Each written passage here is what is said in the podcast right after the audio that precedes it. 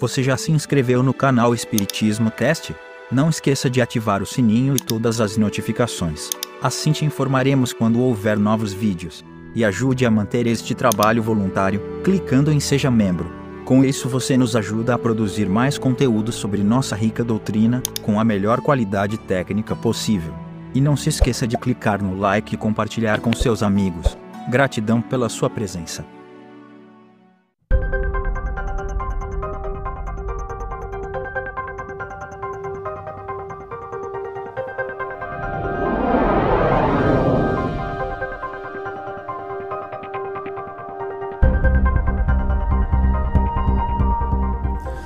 Meus amigos, minhas amigas, como é que vocês estão? Sejam bem-vindos a mais um episódio onde estudamos o livro Perispírito do querido Zalmiro Zimmermann.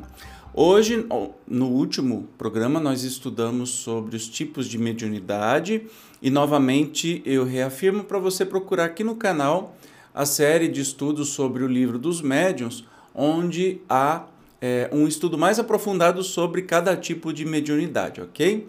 Hoje nós vamos falar sobre os tipos de transe. Olha só, o que é transe? Então vamos sem demora ao estudo. Com relação ao transe 6 capítulo dos mais importantes em espiritismo, para psicologia, psicobiofísica, neurofisiologia, psicologia, psiquiatria e outras importantes áreas do conhecimento, impõe-se, desde logo, considerar que são diversos, também, os tipos de ocorrência, então vamos ver os tipos de transe que existem, né? Guardadas as diferenças de enfoque, por parte dos autores que se debruçaram sobre o tema, 7 é lícito admitir que o transe, estado especial de consciência que se situa entre a vigília e o sono natural, pode apresentar-se como patológico, hipnótico, farmacógeno, anímico, noctípico e mediúnico. Você sabia disso? Olha que interessante. Agora a gente vai definir cada um deles, né? É, o que, que é o transe patológico? Transe patológico, a constituir categoria especial e refletindo disfunções neurofisiológicas de certa gravidade, é gerado por diversos fatores. O caso mais elementar ocorre no chamado estado crepuscular dos epilépticos e histéricos, observa o médico e escritor paulista, Arilex, anotando. O indivíduo tem a crise convulsiva e depois fica longo tempo como que abobado ou desligado, falando coisas sem nexo sem noção de espaço e tempo. Em certas epilepsias, o paciente fica sem exercer totalmente controle de seus atos e, automaticamente, se põe a andar e vai acordar às vezes a quilômetros de distância de sua casa. Este tipo de transe também ocorre nos delírios febris, nos estados de coma, nas lesões traumáticas do cérebro. Bloqueado o contato com o meio ambiente, o transe vai permitir o Anhorar? O que, que seria isso? tá errado assim. Aflorar do subconsciente, a pessoa age sem intervenção da vontade. Olha que legal, gente. É, juro que eu não sabia disso. Nessa categoria poderiam também, de certa forma, ser incluídos o transe causado pelos desvios metabólicos, pelo desequilíbrio de certas secreções internas, como a insulina do pâncreas, cujas variações de dosagem podem atingir o metabo, lismo do açúcar e o resultante das modificações do mecanismo da adrenalina, reguladora da pressão arterial, capazes de produzir a baixa pressão e a síncope. Então, o transe é, é justamente né, este estado que fica entre a vigília e o sono e pode ser causado, a gente está vendo aqui primeiro, pelas causas físicas, químicas, desequilíbrio. Até eu que tenho, que sou pré-diabético, eu posso se cair muito a glicemia, a gente pode entrar num, num estado de transe. Muito legal isso. Continuando. O estudo do transe, a propósito, começou quando os distúrbios conhecidos como pseudoneurológicos, de origem estérrica, crises convulsivas, tremores, tics, anestesia cutânea, paralisias funcionais, etc., passaram a ser cada vez mais detecta, dos e analisados na França pós-napoleônica, arruinada pelas guerras, crises econômicas e por grande perturbação social. Nessa época, Charcot Jean Martin, 1825, 1893, dirigente da Salpetriere, desenvolveu importantes trabalhos que serviram de fundamento a teorias cujos ecos chegam até nós, como, por exemplo, a psicanálise de Freud, que se tornara seu discípulo. Com base nas investigações de Charcot, Pierre Janet, 1859-1947, desenvolveu a sua teoria sobre um automatismo psicológico, tendo como material exclusivo o comportamento histérico, definiu o transe como um estado de baixa tensão psíquica, onde o domínio da consciência se enfraquece, possibilitando a dissociação da personalidade. Esse declínio da atenção psíquica levaria o indivíduo a um estado de passividade que, aprofundado, retira a luia da realidade em que vive no momento, introduzindo no seu inconsciente. Olha que interessante, eu vou grifar aqui uma definição muito boa de transe, um estado de baixa tensão psíquica onde o domínio da consciência se enfraquece, possibilitando a dissociação da personalidade. Bem interessante, né? Mas vamos continuar aqui, ó. Vai, Zezinho. Sob esse enfoque não admitindo a possibilidade mediúnica, Janet, fugindo do método realmente científico, iniciou, com Charcot, como bem observa Luiz Gonzaga Pinheiro, uma revolução em defesa do animismo generalizado e contra as manifestações espirituais, tentando negar o óbvio pelo absurdo, missão árdua demais para qualquer super-homem. Embora os conceitos de Janet, relativamente ao transe, ainda alcancem alguma repercussão em certos círculos científicos, espelham, na realidade, uma visão fragmentária, não abrangente da realidade espiritual, sujeitando-se, pela falta de precisão científica, a sérias críticas a partir, por exemplo, do que realmente possa significar a chamada dissociação da personalidade, expressão, aliás, por ele cunhada, tem-se hoje, em psicopatologia, que a dissociação da personalidade, vista como um todo, importaria na separação de certos processos psicológicos mais ou menos complexos, que passariam a se manifestar de forma independente, fora do controle consciente e voluntário do indivíduo, parecendo, por vezes, refletir, inclusive, personalidade diferente. Essa disjunção de parte do que o indivíduo é poderia produzir uma série de efeitos, conhecidos como reações dissociativas, entre eles a anésia, a fuga, a dupla personalidade, etc., atribuíveis a vários fatores. Ora, é possível admitir que em determinados tipos de transtornos psicológicos e em certas ocorrências anímicas poderia efetivamente ocorrer a liberação de forças do subconsciente e do subconsciente profundo enquanto se apassiva a atividade consciente num processo que, de certa forma, pode ser aceito como uma espécie de segmentação psíquica, em que certos conteúdos são inclusive segregados do fluxo consciencial comum e até da própria corrente normal de vida. Todavia, não é o que acontece em todos os tipos de transe, especialmente ao mediúnico. Com efeito, não há como cogitar-se de uma separação de segmento da personalidade de um médium, quando o que efetivamente ocorre é um abrandamento, nos casos de médiums conscientes e semiconscientes, ou um amortecimento provisório, nos casos de médiums inconscientes da atividade consciente, a fim de que outra personalidade, com recursos perispiríticos próprios, conjugados aos do médium, possa se comunicar, em regime de associação de personalidades e de intercâmbio energético. Descabida, pois, qualquer posição que pretenda associar o transe mediúnico a eventual processo de dissociação ou automatismo.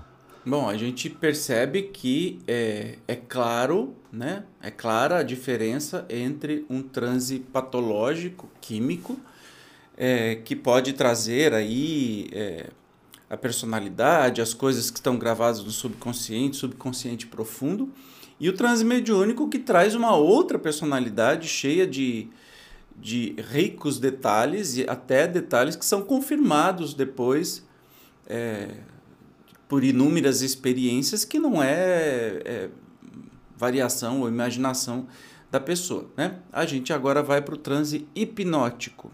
Transe hipnótico 9 decorre, basicamente, de um estado de inibição cortical provocada cujas causas ainda não se encontram totalmente definidas, conjeturando-se que esse fenômeno originar-se ia no próprio córtex ou seria secundário à ação do sistema ativador do subcórtex, as reações emotivas às sugestões do operador e os reflexos neurovegetativos que as acompanham, palidez, sudorese, modificação do ritmo cardíaco e outras alterações vasomotoras, surgirem, todavia, a clara participação do processo de centro subcorticais, tálamo e hipotálamo, à medida que se estende e se intensifica, intensifica a inibição cortical, assinala o neurologista Jaime Servino, As estruturas do subcórtex entram em efervescência, liberadas da ação frenadora da corticalidade.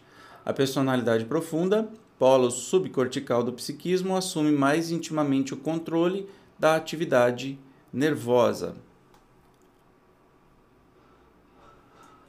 Transe hipnótico processo de interiorização induzido por via da sugestão e também, principalmente no plano espiritual, por via da ação magnética, chamou a atenção de renomados investigadores, como Joseph Breuer, em Viena, e Charcot, em Paris. Quando se observou que paralisias, anestesias e hipertesias podiam ser induzidas através do hipnotismo, Breuer, aliás, notabilizou-se como um pioneiro no uso da hipnoterapia no tratamento da histeria. Freud, entre 1885 e 1900, foi seu colaborador assíduo. Olha que legal, a foto do Charcot, uma de suas demonstrações. É, o transe hipnótico né, é aquela história. Lembra dos desenhos animados que tem um, um negocinho um relógio balançando alguma coisa. Você está sonolento, você está sonolenta. É, agora você é uma galinha. Có, có. É mais ou menos isso. Não é bem isso, mas é, é desse jeito. É um transe que é fruto de uma hipnose, tá? Que pode ser feita, inclusive, por profissionais. Nesse tipo de terapia, o paciente é levado ao transe hipnótico, encorajado a recordar e verbalizar as suas dificuldades, cenas esquecidas, experiências traumáticas. Olha só que interessante. Uh, Sendo-lhe então dadas sugestões de apoio. Como, evidentemente, tudo era explicado à luz da histeria, é fácil compreender as dificuldades existentes que levaram, por exemplo, Freud ao divã e os que se seguiram a teorias e métodos outros. Modernamente revitalizou-se o interesse pelo hipnotismo, procurando-se estudá-lo e aplicá-lo com mais profundidade sob novos conceitos, de cunho transexistencial ou, mais propriamente, interexistencial, no sentido de localizar, por meio da regressão, raízes de transtornos psicológicos ou distúrbios do comportamento, não só em experiências da vida atual, como em vivências de passadas encarnações, com vistas a certos programas psicoterápicos, Serve de exemplo o método divulgado por Brian L. Weiss, psiquiatra do Monte Sinai Medical Center, Miami, conhecido como Terapia de Vidas Passadas, TVP. Olha, eu já fiz TVP, tá? É muito legal. Não, a gente não faz terapia de vidas passadas só para frescura ou curiosidade, para saber, ah, quem que eu fui? Eu fui Cleópatra. Todo mundo foi Cleópatra. Você sabe disso, né? Todo mundo foi algum figurão, ninguém foi um Zé Ruela da vida. eu acho engraçado isso.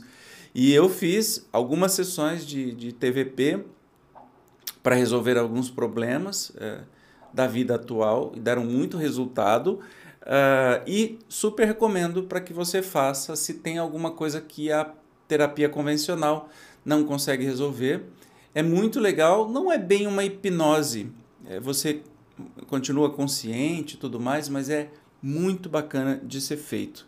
É, recomendo. Assinale-se, finalmente, que o transe hipnótico pode evoluir para transe mediúnico, como, por exemplo, em certos casos de desdobramento, e, como processo suscetível a comando exterior, pode servir tanto a interesses construtivos, psicoterapia, anestesia, como destrutivos, qual ocorre no processo obsessivo, desde a sugestão pós-hipnótica, plantada durante o sono, até os casos mais agudos e tenebrosos de influenciação, que chegam a causar a própria alteração do perispírito. Então, lembrando que o transe hipnótico ele pode servir tanto para o bem ou hum, terapia e tudo mais, como pode servir de instrumentos é, de instrumento para algo ruim acontecer. Então tem que abrir o olho para saber onde é que você está se enfiando, tá? Vamos para o transe farmacógeno. Transe farmacógeno produzido pelas drogas conhecidas como psicolíticas, mescalina, psilocibina, LSD-25, etc. e por várias outras do conhecimento comum, inclusive os anestésicos, 10 pode assemelhar-se, em alguns aspectos ou efeitos, a outros tipos de transe, principalmente o hipnótico. A nota diferencial, todavia, é que o processo não se apoia na sugestão, é provocado por meios químicos e somente ocorre com encarnados. Nesse tipo de transe que não se confunde com os estados de perturbação mental provocados por certos produtos, algumas vezes, pode até acontecer, como no transe hipnótico, um certo afrouxamento dos laços perispirituais, tornando possível a ocorrência de alguns fenômenos semelhantes aos que ocorrem no estado de emancipação da alma, tão bem analisados por Kardec. Olha só, esse transe, é, pelo nome, né, pelo próprio nome que diz, é um transe causado por é, substâncias químicas, drogas alucinógenas, né? E que podem ser tão profundas que é, leva a pessoa num outro estado de consciência, como por exemplo o Santo Daime, né? E, e tantas outras drogas que fazem a pessoa ter um contato espiritual. Mas aí tem um risco danado, porque só acontece encarnados, como disse, e é uma reação química do nosso corpo. E você sabe se o seu corpo vai se dar bem com alguma droga, se não vai se tornar imediatamente dependente dela? Você quer pagar para ver isso?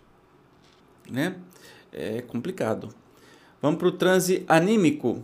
Transe anímico, que pode ser espontâneo ou provocado pelo próprio sujeito ou por influências do mundo espiritual, guarda certa relação, de um lado, com o transe hipnótico e, de outro, com o mediúnico mergulhado em processo de redução do foco consciencial, qual acontece no ritmo hipnótico, a pessoa sensível, com o relativo desprendimento perispirítico que se segue, pode entrar em um estado de transe, com características muito semelhantes às observáveis na ocorrência mediúnica. Olha que legal, transe anímico. No transe anímico é possível observar, como no transe mediúnico, tanto efeitos de natureza intelectual como físicos, no primeiro caso, ocorrência mais comum, à medida que diminui ou enfraquece a presença consciente, vem à tona as impressões armazenadas no subconsciente e no subconsciente profundo, depósito de informações de vidas passadas, e o sujeito pode chegar a manifestar, até, uma personalidade diferente, ainda que, na realidade, apenas exteriorize o seu próprio mundo, onde jazem cristalizadas lembranças de experiências traumáticas comumente não resolvidas na encarnação atual, ou, se remontam às vidas pretéritas, não superadas pelo choque biológico do renascimento. Eventos dessa natureza, aliás, podem até alcançar proporções patológicas. Você está entendendo o que é transe anímico? Ou seja, a pessoa entra em transe parece hipnotizado, eu parece muito com transe mediúnico, mas não é mediúnico porque ele não está intermediando nenhum outro espírito. Lembra que eu falo para vocês? Médium é aquele que intermedia, né? Um animalzinho, um cachorrinho, nós temos o Habib que é vidente, que ele vê o, o outro plano, o mundo espiritual, mas ele não é médium, porque ele não sequer fala do que está vendo. A gente percebe o que está acontecendo, mas ele não é médium, é vidente. No caso aqui, um transe mediúnico é quando há uma outra personalidade. Um transe anímico né, é quando a pessoa até se afasta do próprio corpo, né, perispiritualmente, é, e pode até recordar vidas passadas, mas quando assume uma outra personalidade, é dele mesmo, entende? Então ele não está é, servindo de é, meio entre outro espírito, ele está manifestando tudo aquilo que está no subconsciente profundo, nas suas vidas passadas, etc. e tal. Transe anímico, tá? Não esquece dessa palavra. No transe anímico, embora não haja, em si, um comando externo, obviamente, sempre é possível a influenciação espiritual, obsessiva, principalmente, como fator indutivo do processo mnemônico, pode-se detectar, como no transe hipnótico, a chamada dissociação da personalidade, não ocorrente no transe mediúnico, propriamente, como PES, nos casos de materialização do próprio médium ou de sonambulismo ou, ainda, de certas comunicações semiconscientes, pseudomediúnicas, que aliás, melhor identificariam uma espécie de semidissociação. Interessante observar que na atividade mediúnica, a manifestação ligada ao transe anímico, embora apresente características peculiares facilmente reconhecíveis, é seguidamente confundida com comunicação mediúnica autêntica. Quem trabalha com mediunidade, ou quem é, vai em trabalhos mediúnicos, sempre tem essa história assim: é animismo ou mediunidade? Entende? Não que animismo seja uma coisa ruim, é que a gente tem que diferenciar uma coisa da outra, porque o animismo a pessoa está é, colocando as suas características para fora, falando dela mesmo ou de personalidades das suas vidas passadas. Então não está sendo médium. Quando está sendo médium, está comunicando de outra pessoa, de outra entidade, de outro espírito. Né? Eu acho essa palavra entidade muito esquisita, mas enfim. É, entende a diferença? Então, assim, ah, eu tive uma comunicação e tal, não sei o que. Essa comunicação foi anímica. Significa que eu acessei as minhas áreas de memórias profundas dessa vida ou de outras vidas e fiz uma comunicação minha mesmo, pode ser de outra vida. Agora, diferente da mediunidade, tá? Não precisa condenar. Ah, é anímico, parece que é charlatão, tá enganando. Ah, então esse médium não é médium, ele está enganando todo mundo. Não, faz parte até do processo da mediunidade ter comunicações anímicas e comunicações mediúnicas, tá? Faz, faz parte, faz parte. Outras vezes, detectada, a manifestação anímica passa a ser, apressadamente, rotulada de mistificação, onze impelindo o interlocutor a atitudes até desrespeitosas, com relação ao manifestante, muitas vezes, em doloroso processo de imersão nos arquivos do próprio passado, quase sempre involuntário. Na verdade, a complexidade do fenômeno requisita conhecimento e respeitosa tolerância, uma vez que o animismo, supirradas as dificuldades psicológicas do sujeito, pode dar lugar, amanhã, a possibilidades mediúnicas puras e autênticas. De fato, resolvidas ou desestimuladas as regressões e as chamadas dissociações, ou semidissociações, e desobstruídas as vias perispiríticas de canalização, pode, com o tempo, surgir a manifestação medianímica, de expressão a mais genuína e com Vincente, embora durante o processo de desenvolvimento, possam as manifestações anímicas, esporadicamente, dar lugar a alguma comunicação mediúnica, este fenômeno só aparece puro depois de removidos os óbices resultantes da ação ou interferência das forças subconscientes. Tá vendo? É um processo, tá? No transe anímico não só podem ocorrer efeitos ligados à pseudo-incorporação, a traduzir em certos estados de desajuste íntimo, como outros que dizem com as possibilidades do sujeito desprender-se desdobrar-se por vontade própria, como já visto, se presentes as necessárias condições perispiríticas, numa demonstração que o corpo espiritual, como afirma André Luiz, pode efetivamente desdobrar-se e atuar com os seus recursos e implementos característicos como consciência pensante e organizadora fora do carro físico. É, como eu disse para vocês, nós podemos dizer que ah, faz parte do nosso treinamento mediúnico, né? enquanto a gente está estudando e praticando a mediunidade, faz parte ter comunicações anímicas e tem que ser respeitadas e levadas em consideração, porque assim, não é invenção da cabeça do médium ou da, da pessoa que está treinando a sua mediunidade, entendeu? Podem ser memórias até muito ruins, até de outras vidas que ele vai, vai trazer à tona. Então, como diz o texto, precisa ser muito respeitado, estudado e faz parte da escadinha de crescimento. Quando se remover né, todas as, as pessoalidades, aí que a mediunidade fica cada vez mais apurada.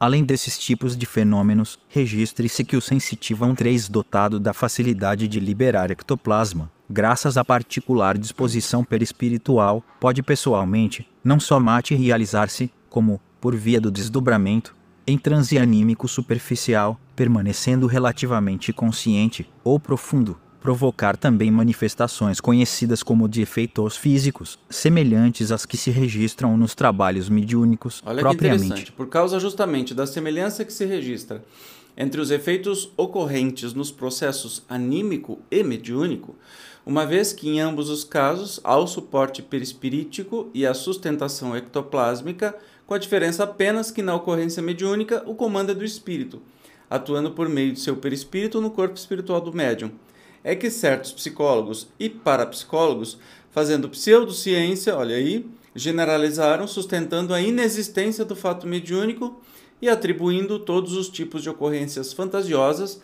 a potencialidades do chamado inconsciente do próprio sensitivo, desapercebidos das inúmeras e verdadeiras faces da mediunidade.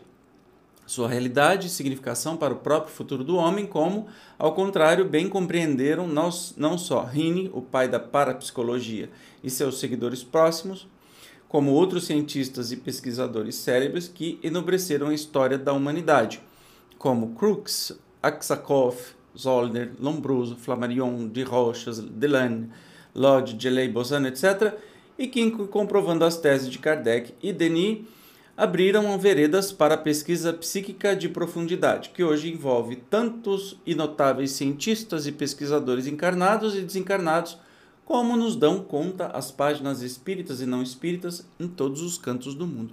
Entendeu? Não sei porquê. Veio assim na minha cabeça. não sei de você. O padre Quevedo falando: Isso não existe. Isso é coisa de, do sou psíquico ele estava falando do transe anímico, entende? Que pode ter até manifestação física. Então, a parapsicologia que quer parar, para que quer parar na apenas que tudo é efeito do próprio homem, para por aí. Mas não entenderam que tem o transe anímico e o transe mediúnico. Entendeu? Então não dá para generalizar que tudo que está acontecendo é anímico. Até mesmo por causa das inúmeras provas que existem, né? Que dá para confirmar dados de pessoas, de famílias, de acontecimentos. É, só quem quer se enganar que se engana, né? Mas continuando. O transe noctípico. Olha que interessante, nunca tinha ouvido isso transinoctípico, do latim noctis mais típico, acontece comumente no período de repouso noturno e, embora mostre linhas de estreito contato com o transe anímico, propriamente, pode apresentar, também, características de natureza mediúnica. E possível distinguir no transinoctípico três tipos de ocorrências. 1. Um, os fenômenos aníricos, relacionados com as imagens, representações, ideias, que brotam espontaneamente do subconsciente e do subconsciente profundo algumas delas depois lembradas, ainda que confusamente. 2. Os fenômenos de desprendimento e desdobramento durante o sono. Convivências suscetíveis, também, de serem lembradas, principalmente nos casos em que, espontâneos ou provocados, já passam a ter caráter mediúnico, comunicações, informações, visões, etc. 3. Os sonambúlicos, com peculiaridades que, em verdade, ainda estão a requisitar investigação maior, mesmo que já se tenha informações algo significativas a respeito. Com efeito, com relação ao transe sonambúlico, de especial importância nesse rol, sabe-se que, embora ocorra quase sempre espontaneamente, pode também, em certas condições, ser provocado, por via do magnetismo. No sonambulismo espontâneo, distinguem-se três situações em uma delas, quiçá a mais comum, ao sujeito entra em um estado de profunda interiorização psíquica, uma espécie de imersão em si mesmo, movendo-se praticamente sob o impulso de automatismos e totalmente isolado do mundo exterior, quer físico, quer espiritual. Nesse caso, é possível admitir que ocorra algo parecido com o chamado fenômeno de dissociação.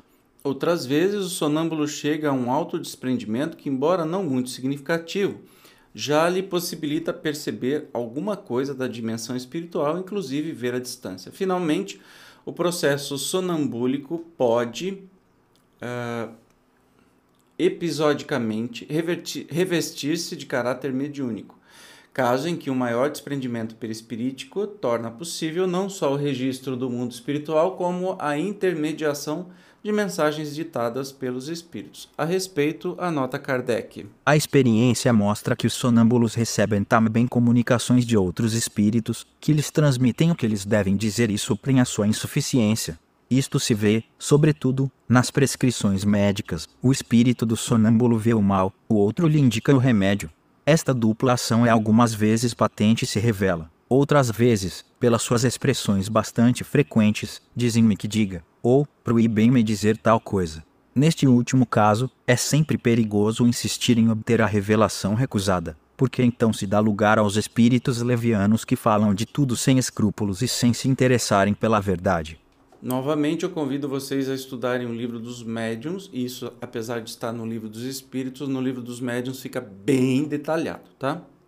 Trata-se do chamado sonambulismo mediúnico, o qual, obviamente, não se confunde com o fenômeno de incorpora-se cedilha maiúsculo O, pois o espírito não chega a ligar-se ao perispírito do sonâmbulo, apenas lhe diz o que deve transmitir, como num diálogo comum. Distingue-se ainda do fenômeno de desprendimento e de desdobramento, uma vez que nesse caso o médium afasta-se do corpo em regime de maior autonomia perispiritual. Interessante, a gente está vendo aqui é, o transe noctípico. Assinale-se, também, que nessa espécie de sonambulismo mediúnico, ao contrário do que ocorre nos demais processos sonambúlicos, é possível detectar casos, ainda que raros, em que o sujeito, cessado transe, consegue mostrar alguma lembrança do corrido, como, de resto, é comum na maioria dos processos mediúnicos. E como acontece em qualquer desempenho mediúnico, também aqui o aspecto moral surge extremamente relevante preciosa, mais uma vez, a observação de Kardec.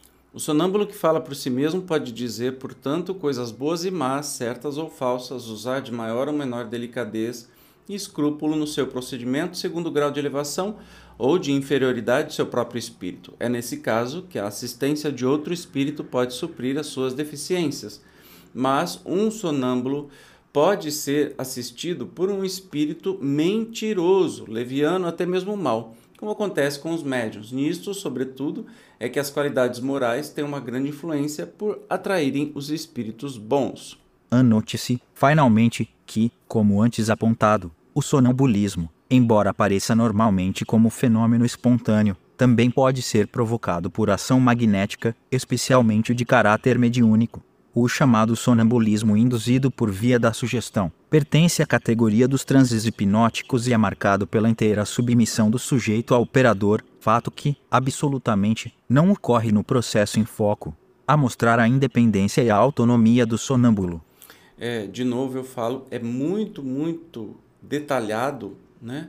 O que acontece é, sobre tudo isso no livro dos médiuns, é, que eu é, convido vocês a estudarem aqui no canal. A gente não vai aprofundar aqui, mas de uma relação que, é, de, um, de, uma, de um resumão, desculpem, que nós temos que quando a pessoa está neste transe né, sonambúlico, ele pode estar em contato sim com a espiritualidade e trazer informações de outros espíritos, que podem ser bons ou não podem ser mentirosos e tudo mais, ok?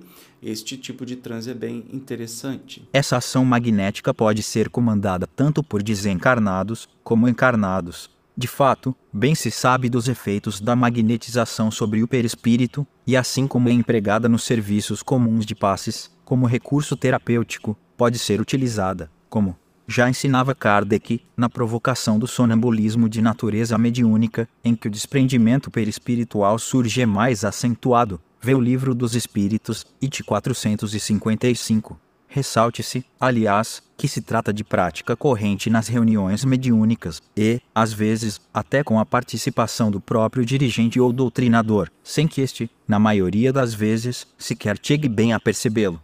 Maravilha, vamos para o transe mediúnico agora transe mediúnico, típico dos fenômenos de mediunização psicofônica, psicográfica e psicopictórica, genericamente conhecidos como de incorporação, mas também detectável em ocorrências mediúnicas ligadas à materialização e outras, é normalmente provocado pelos espíritos e apresenta, como já salientado, características peculiares e bem definidas.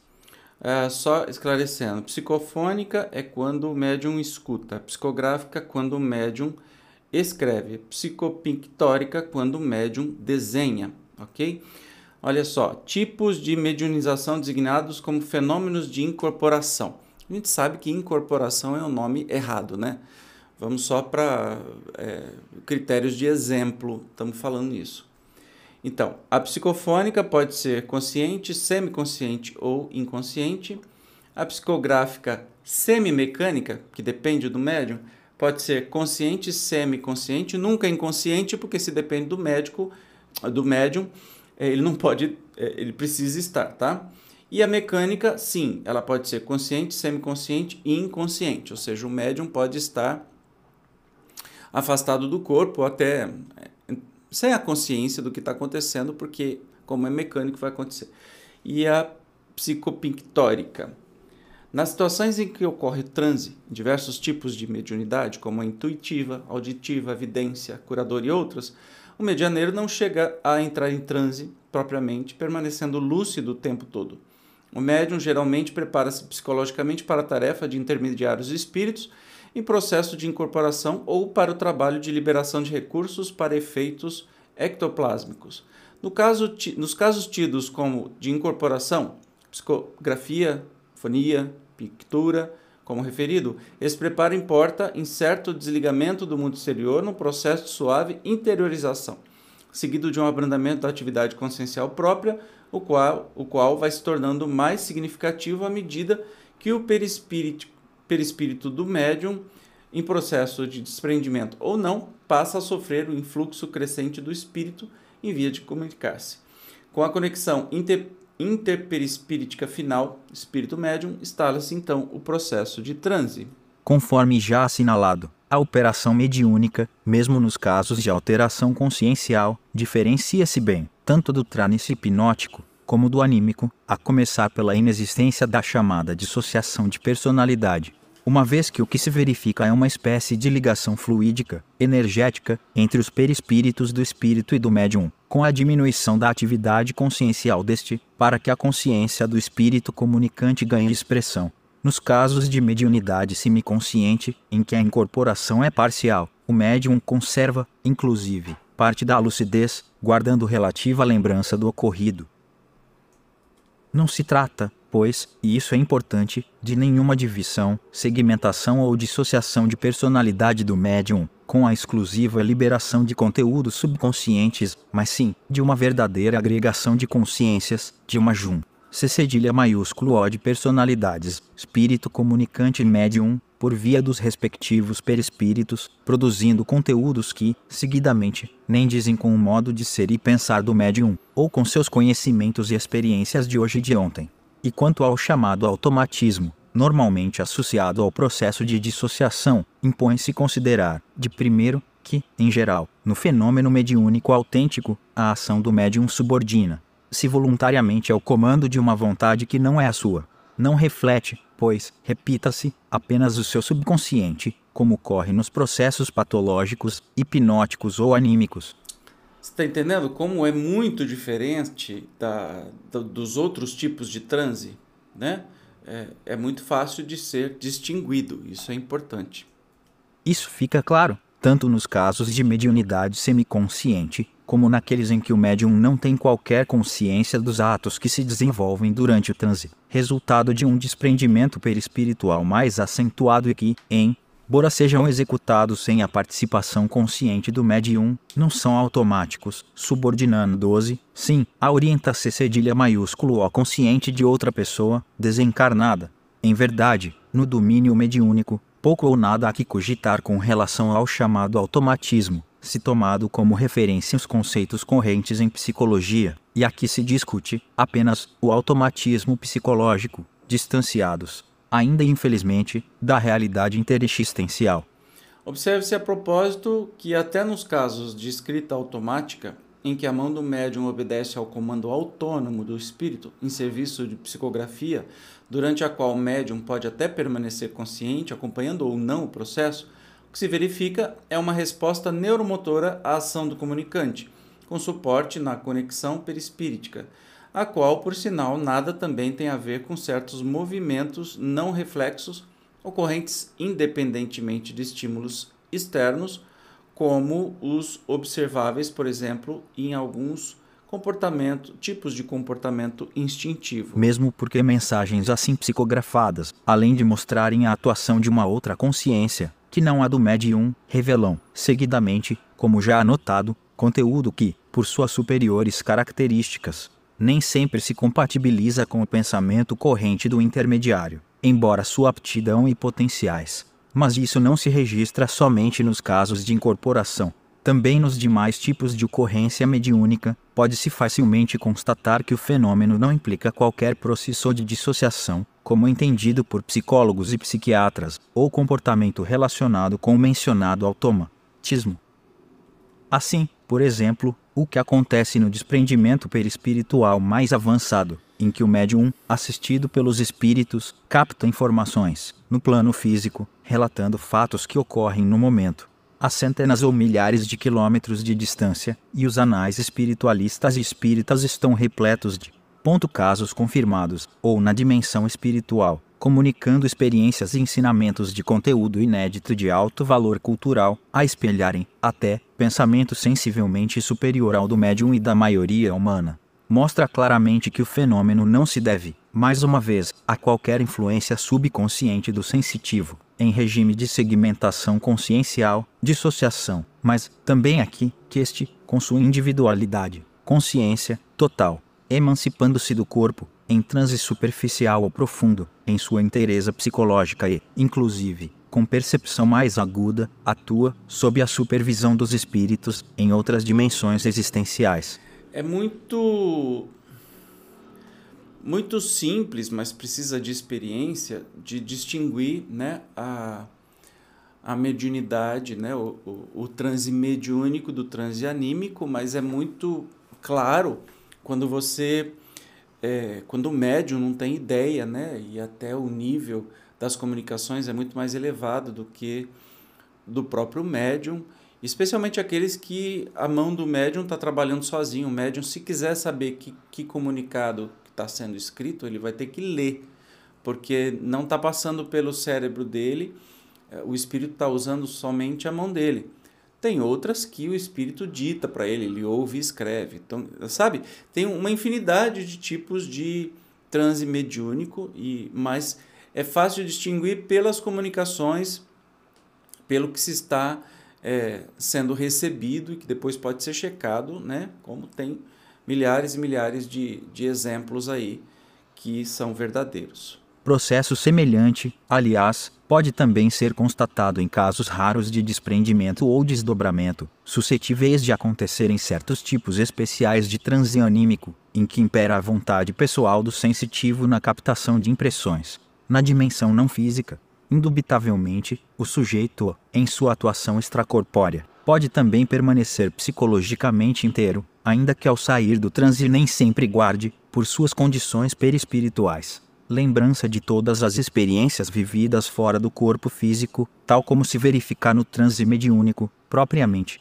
Finalmente, tais considerações, marcando a inexistência, propriamente, do chamado fenômeno de dissociação, como entendido em psicologia, no transe mediúnico autêntico, aplicam-se, também, ao médium de efeitos físicos. Aliás, muitas dessas ocorrências nem chegam, praticamente, a afetar o seu mundo íntimo, ainda que fornecedor voluntário ou involuntário de ectoplasma, e que pensar dos casos que envolvem mais de um médium. Já nos casos de materialização, especificamente, é possível acontecer que o próprio médium, em transe, corporifique-se, como já visto, em processo no qual o animismo, e aqui pode, às vezes, até ocorrer uma relativa segmentação da personalidade. De, pode não só interferir, como mesmo prejudicar o programa mediúnico. Ou, também, quem se projetando, sob a supervisão dos espíritos responsáveis, seu corpo espiritual sirva de apoio à materialização de um desencarnado, superincorporação. Bem interessante, né? De qualquer forma, tanto nos casos em que o médium só fornece o ectoplasma para a materialização do espírito, ou se desdobra, servindo de suporte à manifestação materializada de outro espírito, nada indica também a existência de um processo de natureza dissociativa, ocorrente sempre na intimidade psíquica do sujeito, tal como comumente entendido. Trata-se, como se vê, de temas sumamente complexos, como todos os assuntos que se referem ao psiquismo, a requisitar dos que pretendem efetivamente construir em ciência, discernimento, humildade e mente limpa de quaisquer preconceitos. É claro que esse tema exige muito mais estudo quando você precisa diferenciar né, o que, que é o transe mediúnico do que é o transe anímico, por exemplo, do que é a, o fenômeno da dissociação, que é conhecido no meio é, psicológico, psiquiátrico. Né? É, são coisas que caminham paralelas com pequenas e ligeiras diferenciações. Então, toda generalização é burra. Então, se a gente generalizar que todo transe é anímico, é burrice. Que todo transe é mediúnico é burrice. Entende? A gente tem que saber diferenciar um de outro e só a prática do trabalho mediúnico é que vai permitir que isso aconteça. Então, aconselho a você, assim que possível, participe de um grupo de trabalho mediúnico em alguma casa espírita. É, eu tenho certeza que vai ser muito produtivo e vai ter muito crescimento para você, tá bom? Nos encontraremos no próximo episódio, onde vamos falar sobre perispírito e reencarnação. Eu te espero, obrigado pela sua presença. Tchau!